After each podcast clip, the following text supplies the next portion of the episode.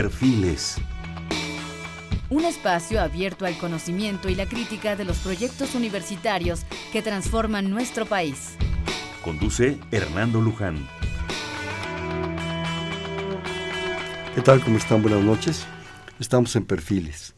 Este es un espacio en donde conversar con las mujeres y los hombres que día a día forjan nuestra universidad. Este es un programa más de la serie de la Coordinación de Humanidades y concretamente del Instituto de Investigaciones Históricas. Para ello está con nosotros el doctor Álvaro Matute Aguirre. El doctor Matute realizó sus estudios de licenciatura, maestría y doctorado en Historia en la Facultad de Filosofía y Letras de la UNAM. Es investigador emérito de la UNAM y del, del Sistema Nacional de Investigadores Labora en el Instituto de Investigaciones Históricas de la UNAM. Profesor del programa de posgrado en Historia y de la misma universidad y lo fue durante 40 años de la Facultad de Filosofía y Letras. Autor, compilador y coordinador de más de 25 libros entre originales, antologías y colectivos. Premio Universidad Nacional en Investigación en Humanidades en 97. Perdón. Medalla Capitán Alonso de León al Mérito Histórico otorgado por la Sociedad Nuevo Leonesa de Historia, Geografía y Estadística 2007 y Premio Nacional de Ciencias y Artes en 2008. En el campo de Historia, Ciencias Sociales y Filosofía, miembro de la Academia Mexicana de la Historia, correspondiente a la Real de Madrid, del Seminario de Cultura Mexicana, asimismo fue de la Junta de Gobierno de la UNAM del 99 al 2009 y del Consejo Consultivo de Ciencias de la Presidencia de la República. Sus libros más recientes son Cuestiones de Historiografía Mexicana y la edición revisada y aumentada de la Teoría de la Historia de México 1940-68.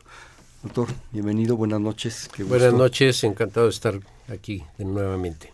Eh, pues comentábamos ahorita leer el, la breve semblanza del doctor Matute de uno de sus dos últimos libros. Eh, cuando yo me, acerqué a él, que amablemente me, me recibió para hacer este programa, su propia sugerencia fue que habláramos de este libro. Cuestiones de Historiografía Mexicana, editado por el Seminario de Cultura Mexicana, la Facultad de Filosofía y Letras, la UNAM. el año aquí lo tenemos. Fines de 14. 2014. Sí, aunque realmente empezó a circular en 15. En 15, yo creo, por cuestiones de edición. Eh, me hizo el favor de obsequiarme un, un ejemplar, cosa que agradezco profundamente. Es un libro que, ¿qué puedo decir? ¿Qué se puede decir de un libro? Que, se, que fluye. Es un libro que fluye, que le da una visión de la historiografía mexicana prácticamente de, pues de la guerra de Estados Unidos. Exactamente, de la guerra del 47, 47 bueno, del 46, 48 hasta, pues, hasta momentos actuales. Prácticamente momentos, prácticamente. momentos actuales. Este, ¿Y qué les puedo decir? Me encantó. Me encantó, soy un, apasionado de la historia. Este, y realmente aquí es un recorrido, una revisión a través de una serie de épocas, pero sobre todo de autores, que lo ubican a uno, pero además con una cantidad de, de, información, de, frases, de anécdotas que, que, me encantaron. No tengo más que agradecer nuevamente, doctor Matute, un libro más. Pero también tengo un problema que quisiera que habláramos de todo, pero no tenemos tiempo. Entonces eh, sugeríamos a, hacer primero, bueno, que lo haga el doctor, una revisión general, un poco recorriendo el índice para que ustedes tengan un poco la visión esta que nos, que nos ofrece el doctor. Y después, pero que nos dé tiempo, tomar dos, tres casos muy concretos que, que, puedan eh, enriquecernos. ¿no? Entonces, ¿yo qué más puedo decir? Mejor dejarle la palabra al doctor Matute. Bienvenido nuevamente. Y, me encantaría saber desde cómo se concibió este libro, cómo, cómo fue la idea de juntar estas etapas que si bien comentábamos, a mí en lo personal, y el doctor lo, lo, lo, avaló, eh, falta el pedazo de Porfirio Díaz, pero creo que eso será tema de otras de otros eh, escritos y espero que de otro programa. Claro que sí. Por favor, doctor. Bueno, eh, es una recopilación de trabajos míos escritos a lo largo de diferentes momentos que están organizados cronológicamente y pues para que den un, eh, un perfil temporal, un avance en el tiempo. Empieza el texto que se refiere a, a la época más remota, es justamente eh, uno sobre la historiografía inmediata acerca de la guerra del 47, de la invasión norteamericana. Inmediata porque se trata de un recorrido sobre un pequeño conjunto de textos, Carlos María de Bustamante, eh, cartas de, José Fernando Ramírez, un ensayo sobre atribuido a Mariano Otero, en donde eh, se ven reacciones inmediatas casi sobre la marcha de los acontecimientos. Me interesa mucho eh, estudiar ese tipo de fenómeno de cómo un historiador eh, capta su entorno directo. Eh, quien lo hace de manera más formal, como un libro, es justamente Bustamante. Es el último libro, escrito poco antes de su fallecimiento. En cambio, Ramírez son cartas que le escribe a un amigo suyo y en el caso del atribuido a Otero, firmado por varios mexicanos, es una visión, digamos, es un folleto en el que hace un ensayo eh, de los grupos en la contienda. Y hay uno más, el libro que escriben a instancias de Manuel, de Manuel Paino y Guillermo Prieto, un grupo de participantes en las conversaciones que dan lugar al Tratado de Guadalupe Hidalgo. Eh, plantearon, bueno, pues cada quien vamos a escribir un capítulo de lo que mejor sepamos y esto se hace, eh, pues digamos, en los últimos años, meses del año 47, porque el tratado se firma el 2 de febrero de 48 y esto lo hacen mientras están eh, pues en los recesos, digamos, de, de estas conversaciones. O sea, son eh, escritos muy próximos a los acontecimientos. En cambio, en otros trabajos abordo eh, escritos ya de más perspectiva. Perdón, lo, interrumpo, doctor. En el caso del de, del de Mariano Otero, comenta usted aquí que eh, el que realmente lo atribuye a Otero es Reyes Heroles. Exactamente, don Jesús. Cuestiones estilísticas. Sí, don Jesús lo, lo, incluye en las obras de Otero que publicó, es un trabajo espléndido de Reyes Heroles, el estudio introductorio es magnífico, eh, pero eh, hay elementos que hacen dudar que sea de Otero el texto, porque si bien utiliza una metodología semejante a la de Mariano Otero en el famoso ensayo eh, sobre donde relaciona las clases sociales con el actuar de 1842, un ensayo de una lucidez enorme. Este sigue patrones semejantes, pero eh, hay elementos estilísticos que no cuadran del todo con Otero. Quien hizo esta observación originaria fue Andrés Lira, recién salido el tomo, los dos tomos de las obras de Otero de Reyes Heroles. Y bueno, la cosa quedó ahí en la duda. Yo eh, sí atiendo las observaciones de Lira que me parecen muy pertinentes, eh, aunque también, pues obviamente, las razones de Reyes Heroles para atribuírselo a Otero también pesan. El caso es que está firmado por un seudónimo que se llama Varios Mexicanos. ¿Quiénes son? ¿Cuántos? ¿Quiénes?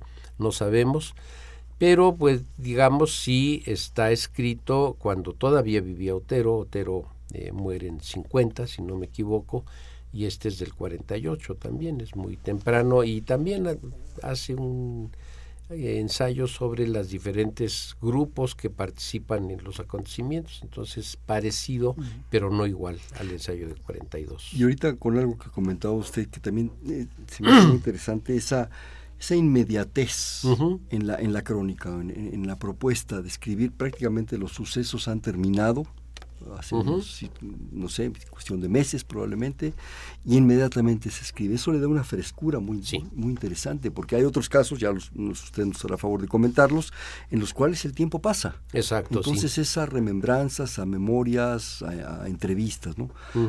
O sea, eso... Sí, en, en, este caso, por ejemplo, no abordo a José María Roa Bárcena, que escribe sus recuerdos de la invasión norteamericana por un joven de entonces. Eh, ahí está la clave.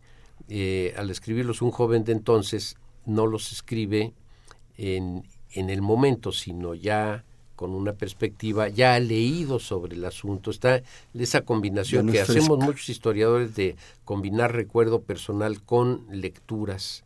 Y entonces pues ya esa frescura inmediata que tienen los colaboradores de, de Prieto y Paino y ellos dos mismos eh, de estar escribiendo, bueno, pues eh, el episodio de Churubusco, tal como se recordaba, Molino del Rey, Chapultepec, en fin, Langostura, todo va directo, están pero el hacerlo armando el asunto luego luego también a, un poco con fuentes y todo eso no le hace perder validez tampoco. No no le hace perder validez desde luego. Eh, tiene la frescura de ser un libro de recuerdo. Perfecto bueno el siguiente caso tres momentos de historiografía sobre la Constitución de 1857 y ahí son tres momentos uno igualmente inmediato eh, otros, digamos, ya más eh, tamizados por el tiempo, en donde se aprovecha, digamos, la, eh, el análisis del Congreso Constituyente y la Constitución para eh, hablar más del tiempo que están viviendo los autores, autores como Ricardo García Granados o Emilio Rabasa, que escriben sobre la Constitución y el Constituyente. Eh, y antes, bueno, pues estaba obviamente la gran crónica que elaboró Francisco Zarco. En ese caso, eh, el asunto de, bueno, el maestro Justo Sierra es sorprendente. Es fundamental Justo Sierra. Sí, eso de que, que la Constitución no se convirtiera en un objeto de culto, dice usted literalmente, y con la polémica Sierra Vigil también. Sí, sí ahí ¿Qué tenemos... nos puede decir de ella? Bueno, dos concepciones distintas de la, del liberalismo. Eh, el liberalismo, digamos, de José María Vigil era, algunos le llaman clásico, otros más romántico, es un liberalismo más pleno, más abierto, y el de Sierra está tamizado por la conciencia de que los derechos de un individuo pueden terminar donde empiezan los de otro.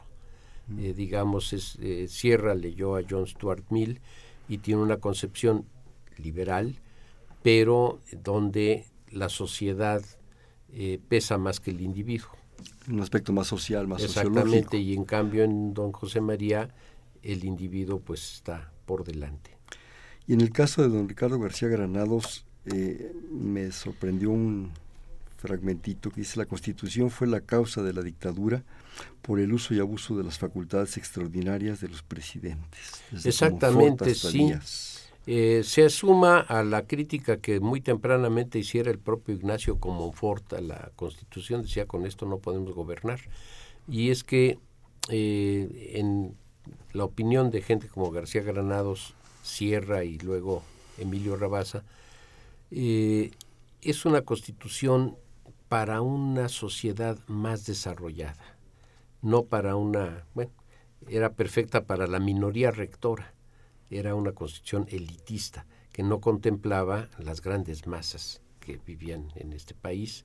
Y entonces, bueno, en cuanto el peso demográfico va haciendo presión, eh, rebasa a las élites y entonces pues no opera. Y entonces tiene que qué hicieron, qué trató de hacer Ignacio Comenfort que sí hicieron Benito Juárez y Porfirio Díaz, aprovechar facultades extraordinarias para gobernar y darle al Poder Ejecutivo y a la decisión presidencial un peso que la Constitución no les otorgaba, pero ellos se la se y pues con eso hacen lo que hicieron. Y otra cosa que realmente me, sorprendió es pasar del realismo a la eliminación del presidencialismo y sugerir un parlamentarismo. Sí, eh, bueno, ahí está digamos, la, la falla del gobierno de, de, Madero, en donde pues el Ejecutivo se ciñó más a los preceptos constitucionales, no tuvo la fuerza que tuvieron presidentes fuertes como Juárez y Díaz, y se lo acabaron comiendo. Con este mismo modelo de, una constitución todavía del 57, la todavía otra la del 57. Del, siguiente capítulo, doctor, que ese es sorprendente por no solo por la riqueza, sino también porque nos ofrece un panorama pues muy muy padre. Es Juárez sujeto de la historiografía, que, da para mucho Juárez en este país y en muchos otros, yo creo. Así es. Bueno, eh, son pocas las páginas para un fenómeno tan grande y de hecho ese tema da para un libro, el solito, un libro no corto pero esto claro tenía que ceñirse a los cánones de una eh, comunicación verbal, una conferencia que fue, digamos, después eh, escrita y detallada, editada como con todos los cánones, pero sí obligaba a un recorrido historiográfico desde que se empieza a hablar no desde una perspectiva periodística, sino ya histórica o historiográfica de Juárez, eh, pues sobre todo eh, empiezo con él mismo, empiezo con una visión rápida de los apuntes para mis hijos. Y estas biografías breves, eh, la de el gobernador Vaz, que hacen una biografía Anastasio Cerecero, que son esbozos generales biográficos y luego entramos ya en terrenos más formales historiográficos con Ignacio Manuel Altamirano, para llegar al centenario del nacimiento de Juárez 1906, que es un gran momento en el que primero, con ánimo de echar a perder la fiesta, Francisco Bulnes escribe su verdadero Juárez. Le responden más de una docena de autores, polemizando duramente contra él, y luego, de manera muy elegante, sin mencionarlo nunca, justo cierra, arma uno de los grandes libros mexicanos, que es Juárez, su obra y su tiempo. Sin mencionar a Bulnes. Sin mencionar a Bulnes, no entrando en polémica, sino eh, diciendo, bien, aquí está, aquí está Juárez, eh, y arma un libro fundamental. Después entramos en terrenos más eh, cercanos a nosotros, con algunos historiadores, en particular dos que me gusta mencionar mucho son, eh, por un lado, José Fuentes Mares, que hace una visión, si se quiere, un poco conservadora, y Ralph Roeder, que pues da el gran es otro como clásico cambio, se vuelve un clásico, es un hombre que pues se dedicaba a ser historiador del arte del Renacimiento, pero pues avecindado en México se clava con Juárez y hace un gran libro. Eh, otro otro eh, que me, me sorprendió, Alfonso Toro y esa, esa visión, yo tengo varios de sus libros sobre la enseñanza de la historia. Eso, eso, eso, yo creo que es, es algo muy, muy importante, creo yo, ¿no? ¿Cómo no? Toro, Toro ofrece una cantidad de libritos para enseñar la historia. Bueno, fue un autor muy, muy activo. Eh, tenía, tenía una base sólida y bueno, pues en su momento se convirtió en uno de los autores más leídos de historia porque su libro de texto tuvo una vigencia de décadas. Eh, nace en 1925 el libro, Toro es mucho anterior. El libro es de 25, la historia de México, y por lo menos me consta que en los años 60 de este siglo XX, del siglo anterior, eh, como bibliotecario de la Biblioteca Nacional, me tocó servir ese libro muchísimo a lectores. Todavía a los jóvenes. ¿eh? Todavía a los jóvenes de secundaria preparatoria. Yo creo que en su tiempo ha de haber sido eh, como que como el libro de, único, ¿verdad? De la Secretaría de Educación. había había, muchos libros, era lo interesante, que había libros de corte, digamos, liberal, oficial, libros conservadores, y había una gran polémica de unos con otros, y bueno, pues unas escuelas utilizaban unos, otras otros. Eh, había un juego muy muy fuerte, pero sí, Toro, eh, Toro fue muy hegemónico. En este caso que, menciona, ese juego, y especialmente en la historia, es enriquecedor, ¿no? ¿Cómo no? Bueno, si, si se atienden las dos versiones, desde luego. Eh, lo malo es que es unívoco porque pues es el libro de texto de una escuela y pues el alumno se va con esa idea. Dependiendo también de las tendencias de la propia escuela. De la escuela, del profesor, etcétera. Sí.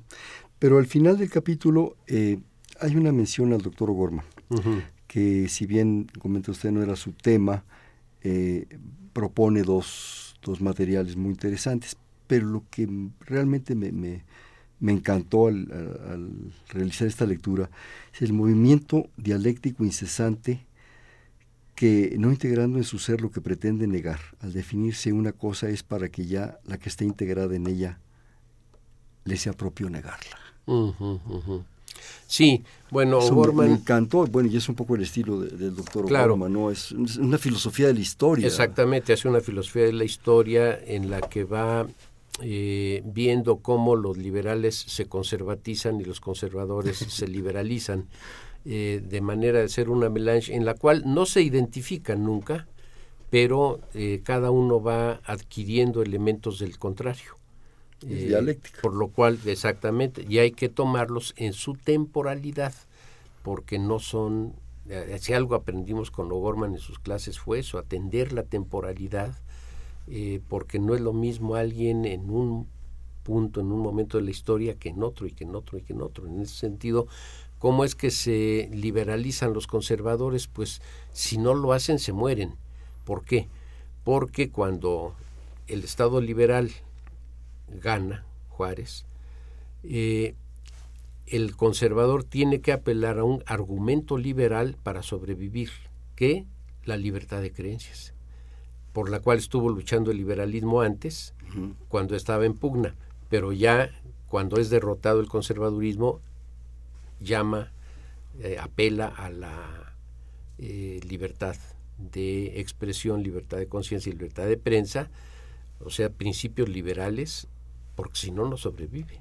Claro, es un asunto de supervivencia, supervivencia pura. De repente con, con, este comentario me recuerda a Schrödinger y la teoría de la incertidumbre. Ajá. Nada está estático, todo se está moviendo. todo está moviendo. Todo depende de, del observador. Y la historia, sí. sí. Pero, pero para que le entendamos así o que nos lo expliquen así, no, no, no está fácil el asunto.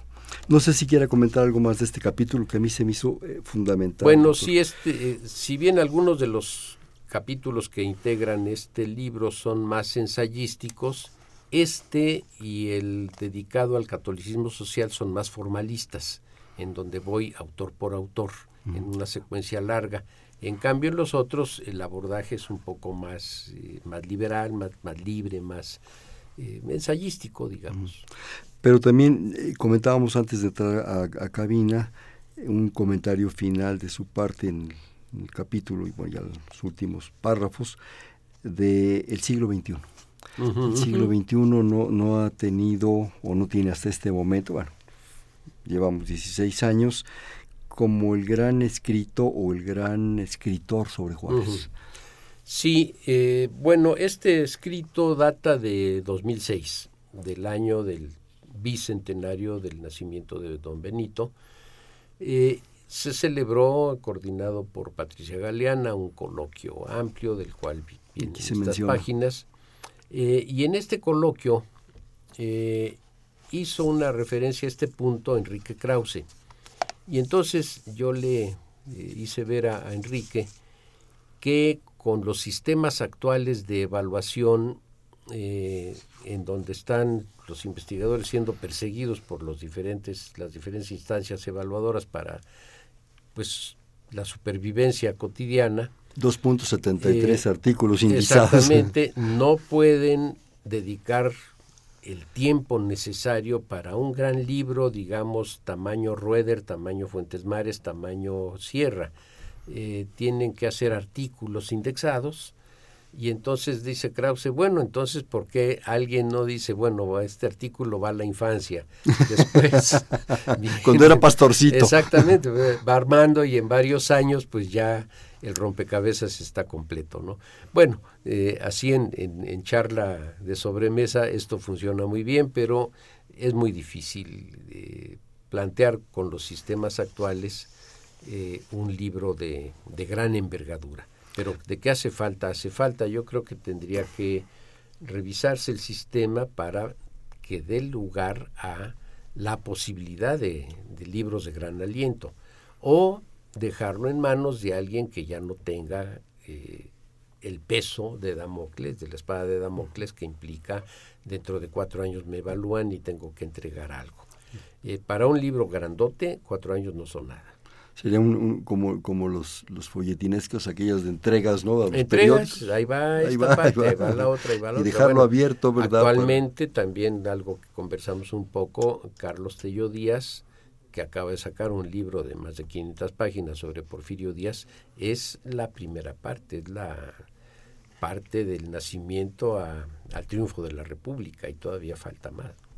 En este caso, eh, y volviendo al comentario que, se hizo hace un momento, respecto a la frescura y a la revisión de las fuentes. La gente que escribiera ese libro folletinesco o, 1500 páginas, ¿verdad? O de una sola entrega, para empezar no tiene un conocimiento directo. Tiene que revisar todo lo anterior, sí, tiene que tener un peso, un peso importante académico.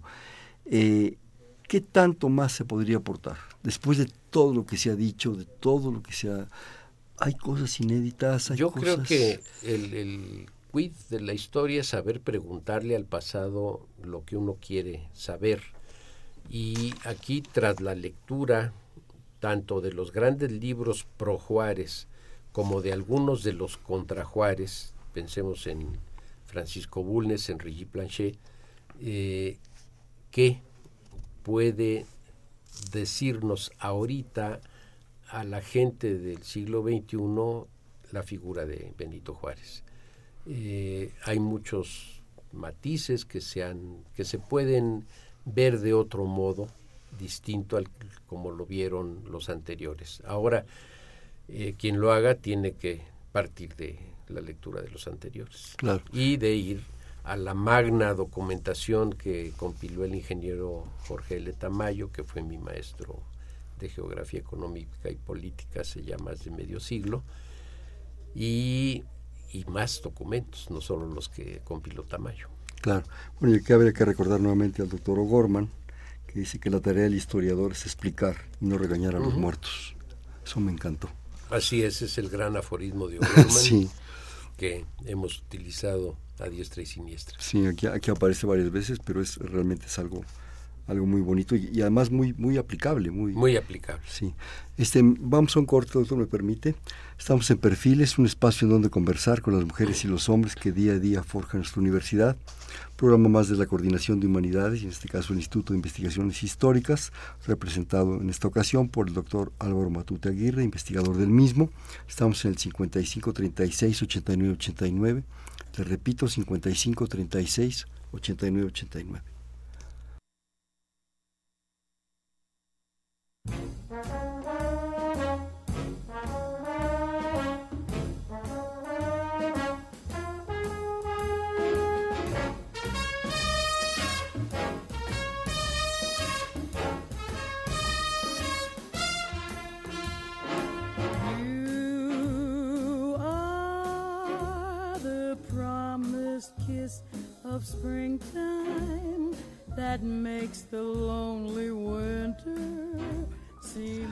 Buenas noches, estamos en Perfiles, un espacio en donde conversar con las mujeres y los hombres que día a día forjan nuestra universidad. Les comentamos que está con nosotros el doctor Álvaro Matute Aguirre, él es miembro distinguido del Instituto de Investigaciones Históricas de la UNAM y este es un programa más de la Coordinación de Humanidades. Eh, me están llegando aquí un par de participaciones del público, se los agradecemos les comento que si cualquier eh, observación o comentarios en el 55 36 89 89. Repito, 55 36 89 89. Nos habla el señor Agustín Mondragón del Centro Histórico. Felicidades al historiador y a todos en el programa. Pues, muchísimas gracias. Me parece que la CEP nos da a conocer una historia muy aburguesada, donde importa dándole importancia, perdón, en un 70% a los reyes y virreyes impuestos por la invasión española, ya que no fue una conquista, puesto que no se mezcló la cultura, el gobierno y solo se fusionó la carne. Ojalá que en el libro se hable del robo que hizo Estados Unidos de 3.600 kilómetros cuadrados que les donó Antonio López de Santana, y ya que el neoliberalismo permitió perdón, no entiendo, dinamitar la isla Bermeja, perdiendo a México muchísimos kilómetros de yacimientos petroleros. Y Peña Nieto no solo acaba de entregar la soberanía, sino el poder político-económico, haciéndonos esclavos de los explotadores. No sé si quiera comentar algo. Bueno, en el libro mío está lo que está. Y lo que está es qué escribió Carlos María de Bustamante, qué escribió José Fernando Ramírez, qué escribió el supuesto Mariano Otero y qué escribieron los 20 colaboradores de eh, Guillermo Prieto y, Manuel Paino. Sí. Y remito al interesado a la lectura, no de mi libro, sino de esos libros que estoy comentando, en donde puede enriquecer mucho su conocimiento de esto. Eh, lamentablemente para el señor que nos escucha, en este libro no se toca para nada la conquista, la Nueva España, etcétera. Sí, sí, recordarle eh, con todo afecto y respeto al señor Mondragón que el libro es eh, del doctor Álvaro Matute, Cuestiones de Historiografía Mexicana entonces, como dice el doctor, es una revisión de la literatura de esos casos, considerando pues muchas circunstancias. ¿no? Bueno, también nos habla el señor Armando Rivera, de la Miguel Hidalgo. Mi admiración al invitado, un historiador de nombre Antonio Ortega y Medina, que mencionó en los 60 que la historia de México traía muy abandonada la etapa virreinal. ¿Es cierto? ¿A qué se debe? Pues eh, bueno, yo debo decirle que fui alumno de un maestro tan querido como don Juan Antonio Ortega y Medina. Eh, abandonada, abandonada, no, hay, hay bastante, se ha escrito bastante sobre la época virreinal, tanto en, digamos, en conjunto, pero ahora, hoy, hoy en día la historia se ha eh, dividido en muchos, en una gran cuadrícula, en donde tenemos, pues, divisiones por siglos o divisiones por aspectos. Hay grandes estudios sobre historia económica colonial, por ejemplo, el gran libro clásico del maestro François Chevalier, La formación de los grandes latifundios, que es un, clásico, un gran libro sobre la etapa virreinal. Eh, más en detalle están los libros de don Jorge Ignacio Rubio Mañel, la introducción al estudio del virreinato. y hoy en día hay grandes, grandes libros sobre etapas regionales, por ejemplo, la expansión hacia el norte, al noreste y al noroeste. Eh, queridos amigos míos ya fallecidos, Ignacio del Río y Sergio Ortega y Noriega, hicieron grandes estudios sobre cómo la Nueva España se expandió hacia el Pacífico y una compañera eh, actual, eh, Patricia Osante, ha trabajado espléndidamente una serie que se llama Poblar el Septentrión, que habla de la conquista y colonización del Nuevo Santander, o sea, de Tamaulipas. Y así como eso hay mucho. Sí, es cosa de... Y ahora con las facilidades estas electrónicas, yo creo que se puede hacer un, un muy, muy interesante. Además, recordarle a nuestro, a nuestro radio escucha que las bibliotecas de la universidad siempre están abiertas y accesibles, no solo para, para los que estamos allá adentro, sino para todos. ¿no? Para todos, claro. Puede tener una, una, referencia muy interesante.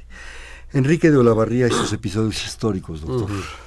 Bueno, este es una, eh, un texto que a mí me gustó mucho elaborar porque obviamente disfruté mucho la lectura de los episodios nacionales de Olavarría y Ferrari. Son una serie de 36 pequeñas novelas, digamos, de un promedio de 100 páginas cada una, que empiezan eh, en 1808, terminan en 1836 eh, y capítulo, digo, librito por librito, pues van avanzando eh, una narración histórica de la independencia y los años posteriores a la independencia con base en un pequeño grupo de personajes ficticios involucrados en la acción histórica con personajes reales.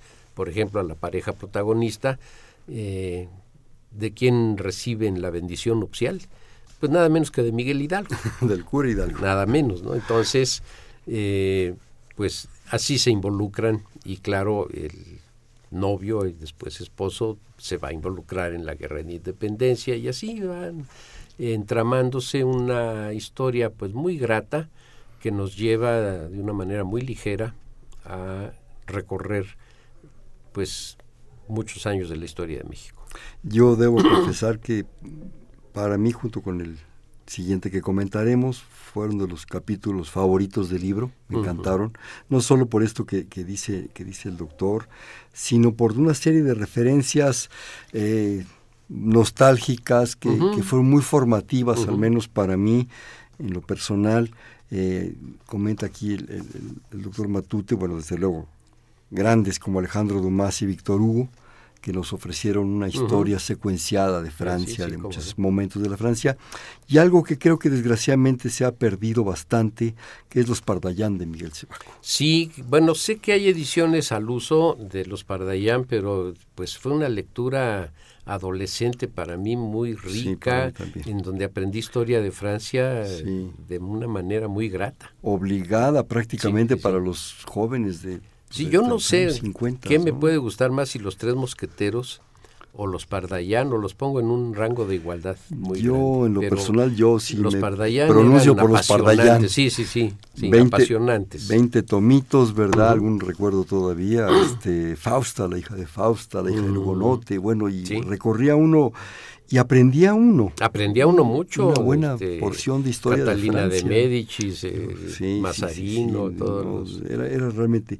Y bueno, otra otra referencia que a mí en lo personal me encantó fue don Benito Pérez Galdós. Ah, no, bueno. Empezando por Trafalgar, ¿verdad? Y se ve uno en medio de la batalla. Exactamente, sí. Trafalgar es un episodio vivo. Verdaderamente. En que uno, pues, la, participa en ella. Sí. Don Benito hace esta esta magia de combinar personajes ficticios con reales, con situaciones reales. Es eh, realmente es quien no haya leído a Trafalgar, por favor, eh, lo cuente como una próxima lectura a hacer. Sí, sí, inmediata que lo pongan en sus pendientes y también les sugiero ¿Y los Pardayán? Los Pardayán, ojalá se consiguieran, no lo sé. Sí, yo, creo que sí hay edición, yo hace eh, sepan cuántos o algo así. Me pasó con los Pardayán lo mismo que con Salgari, que de repente se me lo leíamos, y había montones en las librerías y ya habla uno de Salgari y ya nadie... Entraba uno a la Zaplana y había montones, literalmente a cinco pesotes, ¿verdad? Los setenta y tantos tomos. el León de Damasco, todo esto. el hijo del capitán Tormenta, Yáñez, Monprasen, bueno, no, no, qué barbaridad.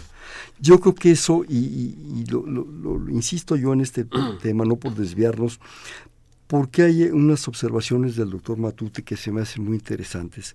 El peso de esa forma de divulgar, de darle a la gente, tal vez con no todo la, el rigor de la historia, pero también aquí se menciona en este libro con sus propias palabras, doctor, que en un momento dado pues de repente la historia se convierte en algo muy metodológico, muy científico, muy propositivo en muchos aspectos, pero no fácil, sobre todo para los que nos atrevemos a asomarnos.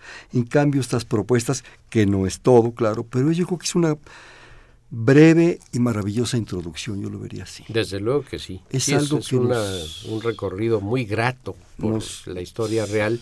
Eh, y bueno, pues con esta hay rigor de parte de los autores y una enorme frescura que hace que, no obstante sean textos escritos a finales del siglo XIX y principios del XX, se dejan leer con una gran fluidez. Sí, sí, y bueno, y, posteriormente en el capítulo se habla hasta de, aquellas series que veíamos de chamacos, algunos ya ya no tan jóvenes, ¿verdad? De Flash Gordon, en fin. Y vamos claro, al lo cine episódico, a eso. Lo, el, episodio, el, el, episódico, que es algo que llama la atención y se espera el capítulo siguiente. Sí, el fistol del diablo. Yo, yo, el fistol, los bandidos de Río Frío, por amor de Dios, fuera, fuera maravilloso.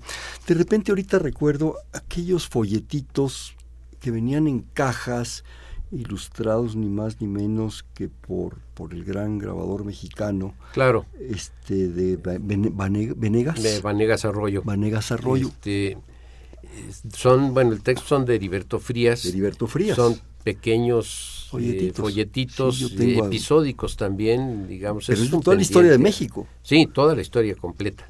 Eh, la tiene. Son, ¿qué serán? De unas 16, 32 páginas, porque es, porque es un pliego, medio pliego, en un formato pues de un decímetro más o menos. Y, en unas cajas.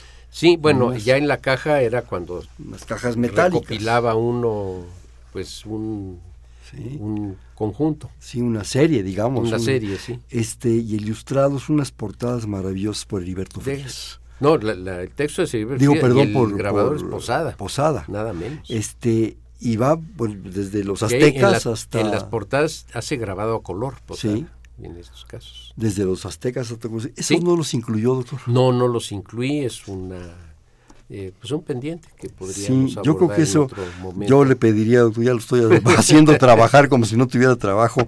Hay un día regálenos algo sobre pues eso sí sería porque esa colección hacer hubo una, hubo una reedición verdad sí, sí, hubo algún alguna edición facsimilar por, facsimilar por el fondo por Conaculta no creo recuerdo. que sí. Maravillosa fue realmente. No sé si quiere comentar algo más de Olavarría. Bueno, no, que fue un escritor pues muy profesional, muy eh, muy probo y hizo un trabajo estupendo. Lamentablemente no ha sido muy muy leído, no tan leído como merece. Eh, esta fue un, un, originalmente el prólogo a una edición que salió pues ya en el lejano año de 87 por ahí. 88. O sea, se puede conseguir, no se consiguen sus tal episodios. Vez, tal vez, eh, pues ya no está en circulación. Esto lo publicaron Fondo de Cultura Económica e Instituto Cultural Helénico, cuando estaba Don Cialtiela, la triste mm. padre, en el Helénico. Este, y un, un dato sorprendente de, de, de Olavarría Ferrari, que era madrileño, que, sí. vino, que, que, que, se hizo, es, se adoptó vino mexicano. joven, eh, se involucró con Ignacio Manuel Altamirano en su grupo del Renacimiento y pues ahí hizo sus armas literarias. Y pues aquí se quedó y aquí murió, se casó con mexicana, etcétera. Bueno, yo no quisiera dejar de mencionar dos datos que usted nos plantea, aparte de los, de los episodios, que es la reseña teatral, Uh -huh. que creo que es fundamental consultada hasta sí, por de hecho, yo supe de Olavarría primero por la reseña histórica del teatro, que Salvador Novo hizo una edición nueva de esa reseña y bueno, pues lo por el, por el maestro Novo supe que pues se trataba de la gran crónica del teatro mexicano. Y no solo por los hechos teatrales, sino uh -huh. por lo que usted plantea aquí de, de sí. la, la, relación social, el ambiente social que sí. se vivía, que, Sí. que, es muy enriquecedor. Bueno, y el, ni más ni menos que el cuarto tomo de México a través de los siglos. Exactamente, fue el emergente al morir don Juan de Dios Arias, que estaba en la página 190 y tantos del tomo 4, se muere. Y, y alguien, lo meten a él. Alguien tenía que escribir el resto, no podían decir, pues saben que se murió el autor, ya no hay, no, tiene que haber. Pero y qué, fue Olavarría el autor del cuarto tomo. El, digamos a la limón. Pero qué paquete. No, pues no tan a la limón, porque el libro tiene más de 900 páginas, entonces la verdad, don Juan de Dios Arias escribió abajo del 10%. Pero qué paquete. ¿Eh? ¿Qué que, paquete? Los, que lo saquen uno de la banca sí. y lo metan a ese sí, partido. Pero, no, sí, pero sí, sí, sí. Qué barbaridad. Exactamente. Este, doctor, me llega aquí otra llamada de la señora Isla de San Román desde Toluca. Pregunta por la editorial del libro del doctor. Felicitaciones al invitado de todos en el programa. ¿Cómo piensa el doctor Matute que se contará en un futuro la historia de estos días, en todas las nuevas con todas las nuevas tecnologías que tenemos? Buena pregunta. Bueno, em, empiezo por el principio. El libro lo publicó el Seminario de Cultura Mexicana, institución a la que pertenezco, muy orgullosamente, y la facultad a la que he servido, bueno, la facultad en la que me formé y a la que serví como profesor durante más de 40 años, Filosofía y Letras. El libro se consigue en la facultad, en la librería de la facultad y posiblemente también en, el propio Seminario de Cultura Mexicana, en Presidente Mazarik 526. Eh, ahí está la sede del seminario y ahí se pueden conseguir los libros publicados y la revista del seminario. Les repito, el doctor Álvaro Matute, cuestiones de historiografía mexicana, él ya dio los datos, eh, entrando a la facultad, inmediatamente a la Uh -huh. derecha está la librería, y supongo, pero así a suposición mía, que en las librerías de la universidad habrá algún ejemplar. No sé, eh, la verdad no, no, no, meto la mano en el fuego. Me consta que está en la de Filosofía porque lo acabo de ver. Ah, perfecto. Ahí, ahí está. La otra pregunta. Bueno, nada fácil, ¿eh? Efectivamente, hoy en día disponemos de el historiador que narre los sucesos actuales de ciertos años para, para acá, pues eh, tiene un montón gigantesco de nuevas posibilidades de recuperación histórica antes no soñadas por los historiadores que pues estaban limitados nada más al papel escrito. Hoy en día pues hay eh, Hay video, hay grabación, hay cosas que pueden pasar por redes sociales, que claro, hay muchas de ellas que son caducas y que ya no se reproducen más o pierden su presencia en la red, pero de cualquier manera eh, son retos interesantes que, eh, bueno, nuestros maestros de metodología no, no soñaban y nosotros mismos eh, nos vemos en dificultades muy grandes. de cualquier manera, nosotros hoy en día utilizamos la red, utilizamos Internet para nuestros trabajos, utilizamos película, utilizamos video, grabación, eh, sonido, en fin, muchas fuentes que no existían antes. ¿Los jóvenes están haciendo un aprovechamiento de todo esto? Sí, definitivamente son impresionantes. Eh, sacan su teléfono portátil, su teléfono celular o móvil y ahí están sacando datos biográficos de alguien, alguna algún texto, algún artículo científico muy de muchas polendas, lo sacan ahí también.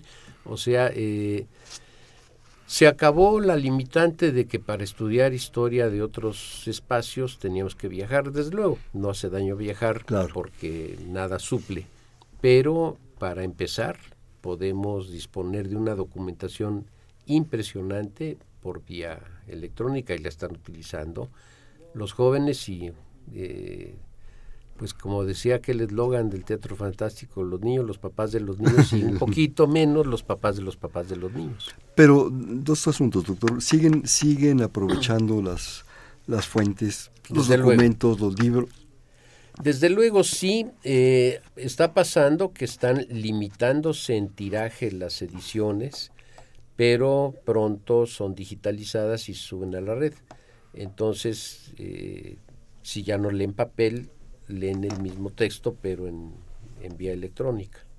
La otra cosa, nuestro gran acervo, el Archivo General de la Nación, ya está en estos medios, todavía no se ha digitalizado. ¿Qué, eh, usted, qué, información tiene? Hay bastantes ramos que tienen este privilegio, no solo el AGN, eh, Archivo de la Defensa, Relaciones, en fin, varios archivos eh, están ya en esta situación. No se ha acabado, Igual lo mismo podemos decir de Hemeroteca Nacional. Eh, va, prácticamente tenemos ya todo el siglo XIX en red. De la hemeroteca. De la hemeroteca y parte del XX, pero de repente empieza a haber problemas de derecho de autor. Entonces esto habrá que superarlo. Revisarlo, ¿no? Sí. Este, pues desgraciadamente el tiempo se acaba, nos quedan unos cuantos minutos, pero bueno, tenemos enfrente a don Victoriano Salado Álvarez. Bueno, es, eh, digamos, continúa la misma línea que Olavarría y Ferrari, inspirados ambos en Benito Pérez Galdós. Don Victoriano escribe de el tiempo de la reforma y la intervención hasta el fusilamiento de Maximiliano. Eh, Salado tuvo una cosa muy interesante es precursor de la después muy bien asentada historia oral. Él cuenta en sus memorias que entrevistó a mucho viejo combatiente de las guerras de reforma e intervención y bueno pues eh, sus vivencias lo que recogió de la plática con esas personas pues fue a dar a los libros y esto le da una vida muy grande a esta serie de la reforma y el imperio de Santana a la Reforma en la primera parte y la Intervención y el Imperio la segunda, siete tomos. Eh, igual es una historia novelada, muy rica, rica en matices. Trata de darle voz bien a actores de un bando y del otro. Eh, hace estas cosas siempre muy, bueno, muy impactantes en donde de una misma familia unos se van para un lado y otros para el otro, y están esos desencuentros y luego los reencuentros, en fin, toda esta eh, dramatización de la historia que siempre le da mucha vitalidad. Y que permitía darle continuidad al siguiente capítulo. Y al siguiente episodio. Claro, al siguiente episodio nos vamos, ¿no? Pero también con una intensa, intensa vida diplomática, ¿eh? Bueno, don Victoriano fue un gran, un gran tipo, eh, trabajo diplomático muy importante, no en este libro, en otro le dediqué otro librito en el que recojo una pequeña novelita sobre el primer representante mexicano en Estados Unidos, don Pablo de Obregón, que termina, se suicida en Washington, pues por el desaire de una... De, una dama. De una dama que no le hizo caso. Uh, qué caray. Sí, sí, sí. Ha de estar guapa, yo espero. Debe haber. Algo más sobre don Victoriano Salado. No, pues que es un es un gran escritor y además historiador también, digamos, no no novelista, sino también tiene obra histórica. Se complementa sus novelas con las de la barría de alguna manera, ¿no? Eh, la continuidad, digamos, nos faltaría un poco el pedazo de en medio porque Olavarría llega hasta el reconocimiento de España de la independencia en 1836-38 y Salado em, arranca con la revolución de Ayutla. Entonces hay un pedazo de en medio no, no historiado por ninguno, pero son, digamos, están en la misma tesitura, en el mismo tipo de, de narrativa histórica novelada. Desgraciadamente me quedan tres minutos. Este, a ver, no, no, que tengo diez minutos. ¿Diez? A ver, permítame un segundo, no estoy entendiendo nada. Ah, sí, ya. Tenemos un, margencito más para seguir platicando, cosa que me da gusto. a mí también.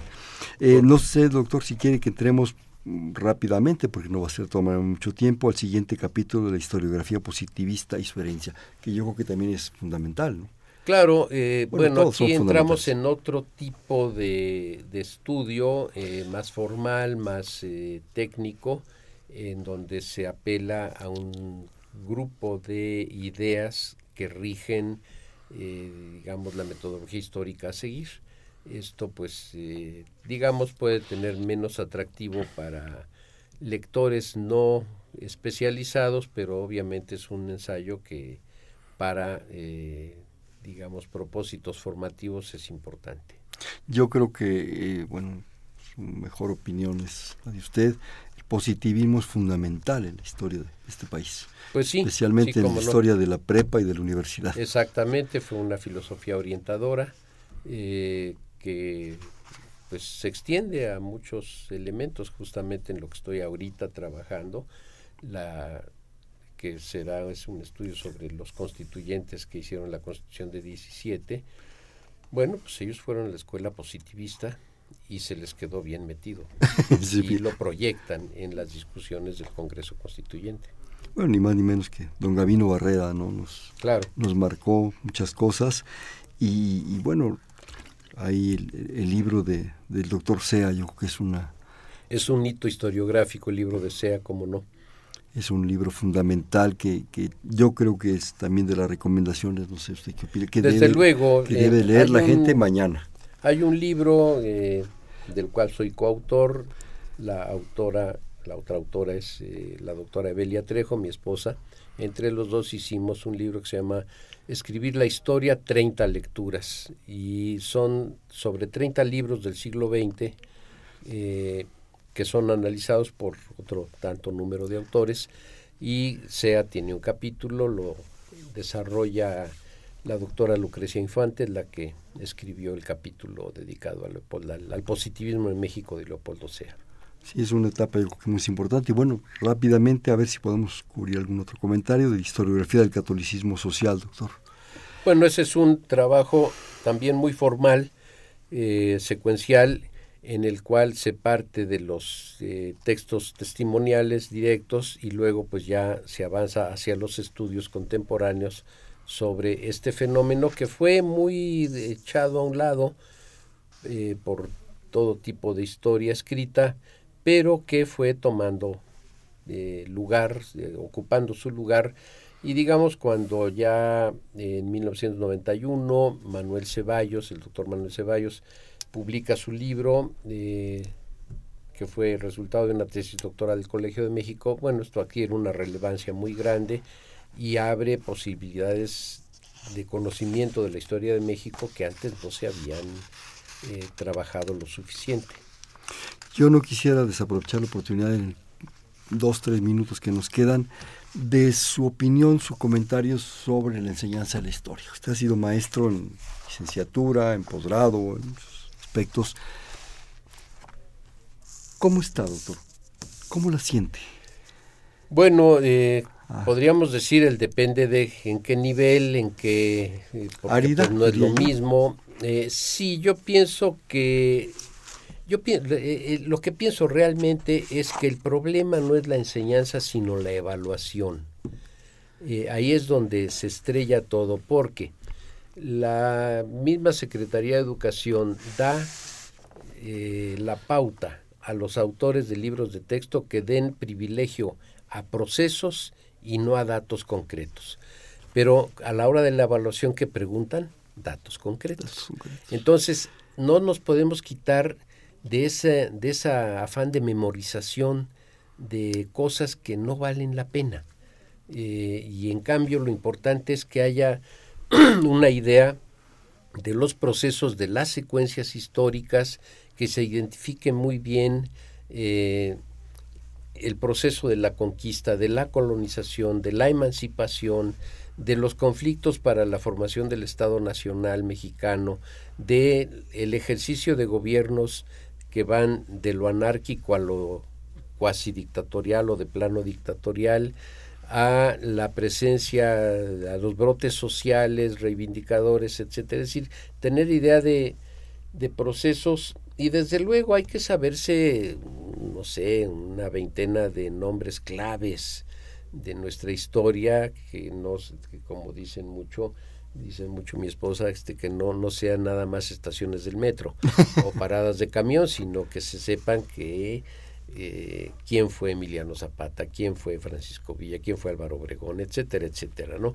Eh, un, un, conocimiento, pues no sé, de una veintena, un par de docenas de, de gente que hay que saber y desde luego distinguir que en la etapa de los virreyes era de un modo la cosa y en la etapa de los presidentes de otra, etcétera, etcétera. Yo creo que potencialmente hay muy buenos materiales para aprender historia, pero tienen que inventar otras maneras de evaluar los conocimientos de los estudiantes para que evitar que terminen odiando aprender historia. Y yo retomaría esa, esa propuesta que, se manejó en esta mesa, que, que yo creo que hay, hay, hay historias, libros, eh, este tipo de folletinescos, en fin, que nos introducen gratamente. Porque si entramos por cosas muy áridas, más bien vamos a ser renuentes a la claro. historia. Claro, y ahora pues hay muchos auxiliares eh, electrónicos, videos, grabaciones, en fin, hay muchos complementos que nos ayudan a... Sí, doctor, hacemos un bote pronto, le digo una palabra y me dice inmediatamente la que se le ocurra. Historia. Proceso. Historiografía. Escritura de la historia. Enseñanza de la historia. Comunicación. La UNAM. Bueno, nuestra gran casa de estudios en la cual nos formamos y en la cual seguimos formando gente. México. Nuestro país al que hay que construir, reconstruir y lanzar hacia adelante. ¿Quién es Álvaro Matute? Un servidor. Bien, este fue Perfiles, un espacio en donde conversar con las mujeres y los hombres que día a día forjan su universidad. Programa más de la Coordinación de Humanidades del Instituto de Investigaciones Históricas con el doctor Álvaro Matute. En la coordinación, la doctora Silvia Torres en la producción Adriana Castellanos, en los controles Humberto Sánchez Castrejón, en la conducción Hernando Luján. Perfiles, un espacio en donde conversar con las mujeres y los hombres que día a día forjan su universidad. Gracias, buenas noches. Perfiles, un programa de Radio UNAM.